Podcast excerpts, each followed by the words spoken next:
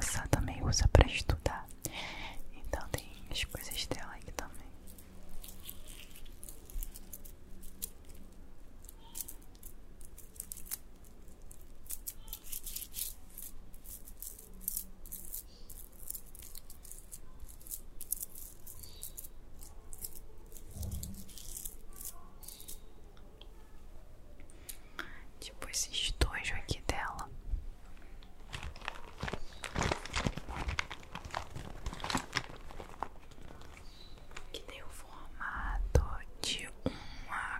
de leite. É uma gracinha, né? Bonitinho.